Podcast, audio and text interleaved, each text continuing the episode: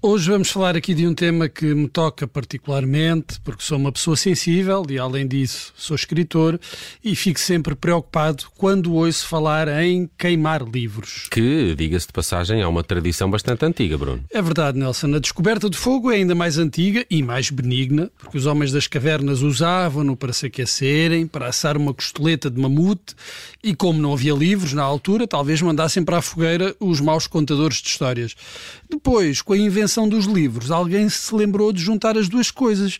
Então, e se pegássemos fogo a estes livros de que eu não gosto? Sim, eh, foi isso que terá pensado o imperador Qin Shi Huang, o primeiro imperador da dinastia Qin, eh, que no ano 210 a.C. terá mandado enterrar vivos 460 académicos confucianos, daqueles que estavam sempre a arranjar, a arranjar confusão eh, e ao mesmo tempo mandou queimar os seus livros. Já no século XX, os nazis, comandados por Joseph Goebbels, o homem que sacava da pistola quando ouvia falar de cultura e que sacava do isqueiro e da gasolina quando ouvia falar de livros de judeus, ou como eles diziam, anti-alemães, organizaram várias queimas de livros, que eram assim uma espécie de queima das fitas para os nazis, uma festarola. Sim, outros livros eh, foram salvos do fogo, por exemplo, os uh, livros de Franz Kafka, uh, que o autor checo uh, pediu ao amigo Max Brod que queimasse após a sua morte. Felizmente, Brod, se calhar não tinha isqueiro, não sei, mas não cumpriu a última vontade do amigo. Caso contrário, hoje não teríamos acesso a obras-primas como O Processo,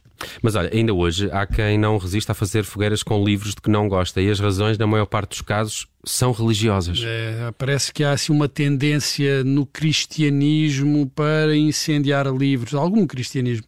Foi o caso do pastor evangélico de Nashville, uh, Greg Locke, que incentiva os fiéis a queimar, a queimar livros, como, por exemplo, os livros das sagas Harry Potter e O Crepúsculo, e diz ele por causa das influências demoníacas destas obras. Ui, uma pessoa começa a ler os livros do Harry Potter e quando dá por si tem a sala cheia de espíritos, a jogar kits e a proferirem expressões eh, que acordam os demónimos com Windargurium Leviosa. É, aquelas expressões mágicas do Harry Potter. Isto já para não falar dos livros do Crepúsculo, que, como toda a gente sabe, trazem lobisomens e a vampiragem toda para dentro das casas dos fiéis. O que é aborrecido quando não se está à espera, não é? A casa desarrumada, entram por ali dentro os lobisomens, os vampiros, não ligam a... não liguem à desarrumação, mas não se importam em deixar os sapatos à entrada para não sujar ainda mais, ok? Quanto à cerimónia da queima dos livros, uh, foi transmitida em direto no Facebook e pode-se ver os fiéis muito entusiasmados com a fogueira. Primeiro mandam paletes de madeira, que é para aquilo pegar, e depois passam aos livros, que também é um bom combustível. Sim, cristianismo e piromania. Uh, tinham, tínhamos aqui material para um belo ensaio.